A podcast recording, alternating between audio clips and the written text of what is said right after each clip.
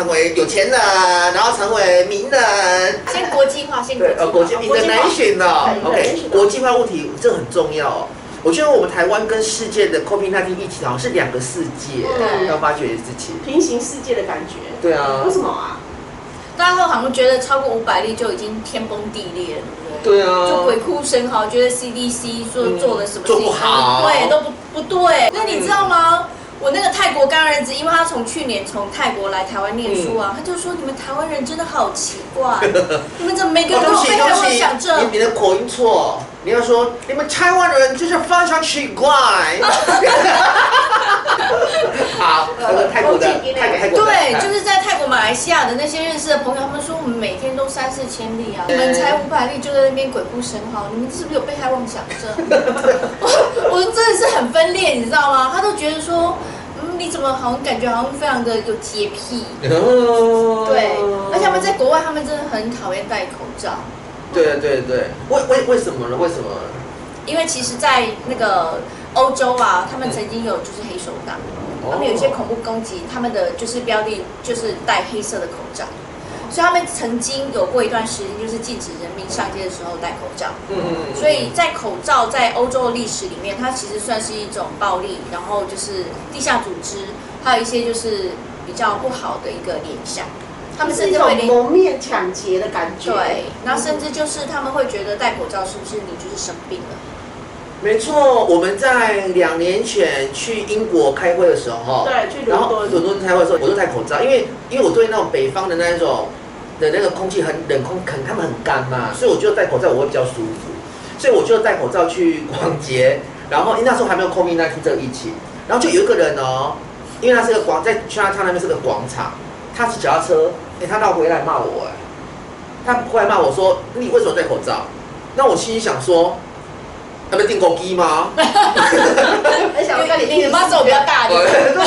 那 那我就觉得很奇怪，为什么你们对于戴口罩这个事情是如此的反感？反，而且他是觉他是指责我的语气哦。对，嗯。那甚至因为这次戴口罩的，就是呃政府的指令啊，曾经引起英国民众，然后还有德国民众上街抗议，因为他觉得他们就是剥夺了他们基本人权，对。他们有呼吸新鲜空气的人权。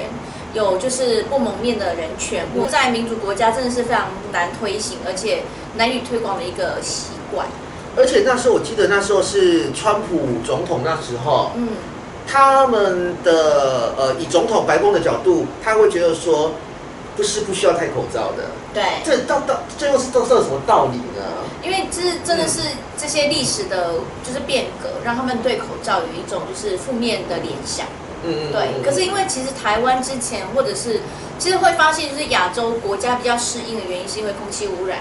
哦，对，我们 PM 二点五，然后很久之前开多拜，对对对习惯戴口罩，摩托车非常习惯。对，所以其实这个在我们东亚的国家里面，其实就是叫大家戴口罩，并不是一件困难的事情，因为大家都很习惯了，而且大家会知道说，哎，你戴口罩不见得是因为你生病，嘿，有的时候是为了预防空气一些尘螨或者一些灰尘这样子。而且我觉得口罩这个是这种东西很很特别哦。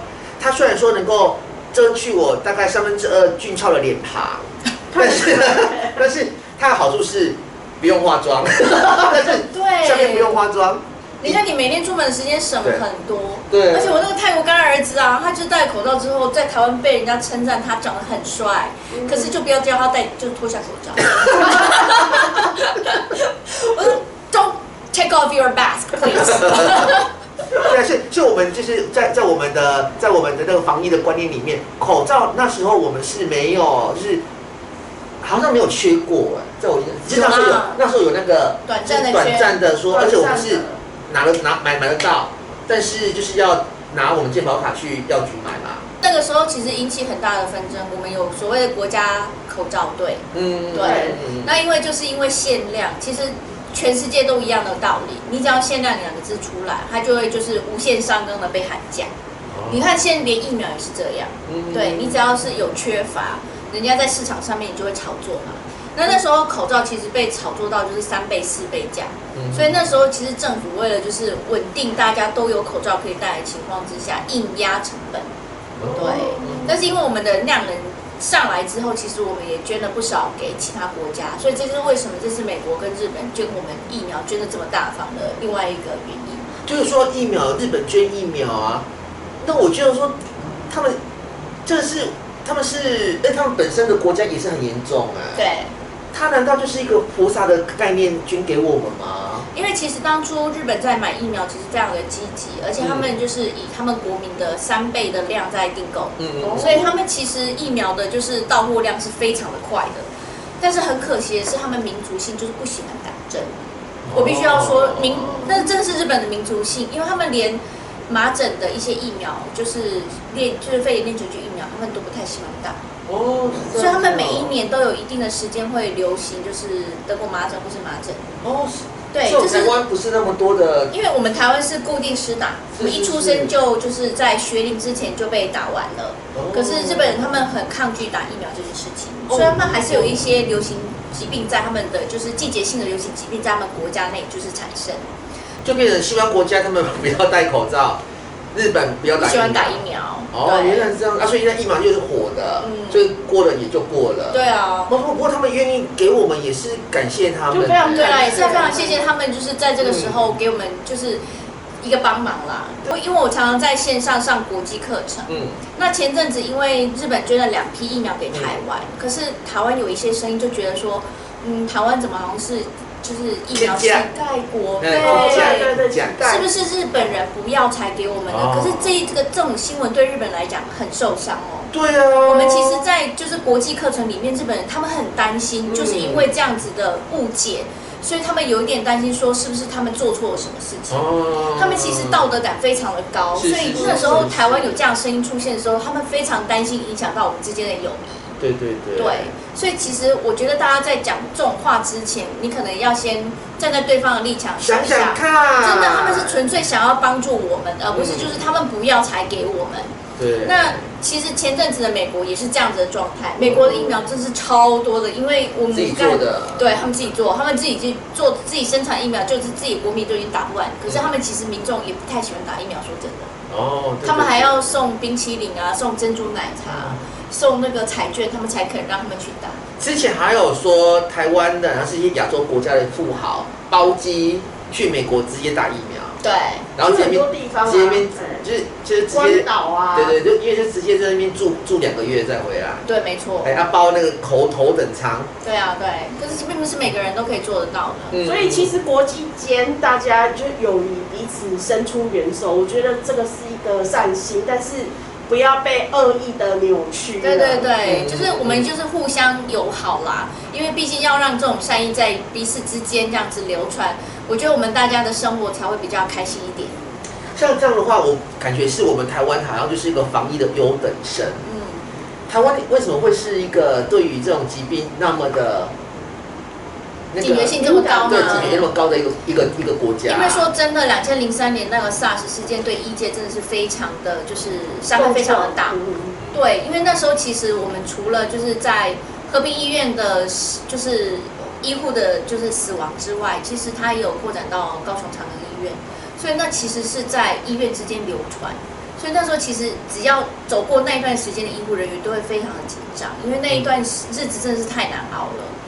那我们大家都是站在第一线帮大家挡第一第一层疫苗攻击的，就是第一线人员嘛。所以其实这一次的发生，我们大家都可以预期，接下来我们会迎接什么样的问题。嗯，对，所以其实刚开始的时候，可能大家会觉得生活不方便，然后抗议什么的，可是其实都是为了预防大家日后日后生存我更不方便。嗯因为其实在国外已经封城，已经封了一年。哦，对对对对他们其实真的是嗯在我国外国外工作的那些朋友们，他们在家里面都已经快关疯了，嗯因为小朋友都一直关在一起，其实他们也不知道可以干嘛。只是最近他们疫苗施打率上升之后，他们就慢慢慢的走出户外了。或者是说，其实看到像印度国家这样子的死伤非常的严重，其实也是很难受啊。真的，因为其实刚开始疫情发生的时候啊，在意大利、在巴西、在美国，他们的医护伤亡都非常的严重。嗯对对他们有百分之十的人口其实是死在医，就是医务哦，真的。所以那其实对医医疗的量能来讲，影响非常的重大。然后最近那个那个印度，我觉得印度，我觉得说这个病毒啊，Delta Delta 病毒，现在还有 Lambda 了。Lambda，哇，那个也是印度来的吗？它其实是在秘鲁，哦，哦，对对对对对对。秘鲁另外一个就是哦 Lambda 的变异株。那其实你只要感染的人口数够多的话，病毒就很容易变异。哦，对那其实为什么印度的对我们全球的影响这么大？原因是因为印度它是所有药物跟七医材的，就是制造代工厂。哦，对，很多，药厂的原厂是在印度，对所以其实他们印度就是伤亡一多，很多药品的制作都会慢下来，不是只有疫苗而已哦，连我们日常的高血压、糖尿病用药都会影响到。所以全球产业链的关对问题。这哎是全球产业链。个问题是，印度它在它自己本身也有在做很多的代工的疫苗嘛，嗯包括 COVID-19 的疫苗。对那既然这样的话，他们为什么没有办法给自己的国人使用？有他们有自己就是留了一批，所以这就为什么这次的 A Z 疫苗出货变慢的原因，甚至欧盟还告了 A Z 的这家就是公司，哦，因为他们延缓出货。OK，对，那就是因为印度就是就是伤亡太严重了，所以他们的量能一整个慢下来之外，他们又保留了一批给他们自己的国民党，嗯所以他们出货的速度整个严重落后。哇，所以接下来可能要再迎接的是另外一个变种病毒的概念。对对对，所以其实这些病毒是很难完全消失的。像这样病毒，像我们在打疫苗，我们打第一剂、第二剂啊，一般要台湾这样要隔多久啊？呃，要看厂牌，A Z 一般就是建议隔十周以上，10十到十二周。哦，对，但是莫德纳或是像辉瑞 B N T，这个是隔四周以上。是政府会通知我们，还是我们自己要自己自己要注意啊？长凤系统上上线之后，有警讯系统了。真的很厉害耶！嗯，那他这是做出那样子，那而且他们很快，速度非常的快，对。真的。可是其实还是还是有有人有人抱怨，就是这套系统就是上线的太慢。哦可是说实在的对，因为它其实是在旧的系统上面做一些更新，嗯所以它一定要去 debug。嗯那其实 debug 是在第二类组的人，他们就会知道是多辛苦一件事情。是啊是啊，包括他要重新就是去跑原来系统一个流畅性之外，你新加的一些系统的一个连接性的问题，他们也是要日夜去测试。那个都是很高的技术哎。没，错，你要就是把那些就是健保的一些疾病码连接起来。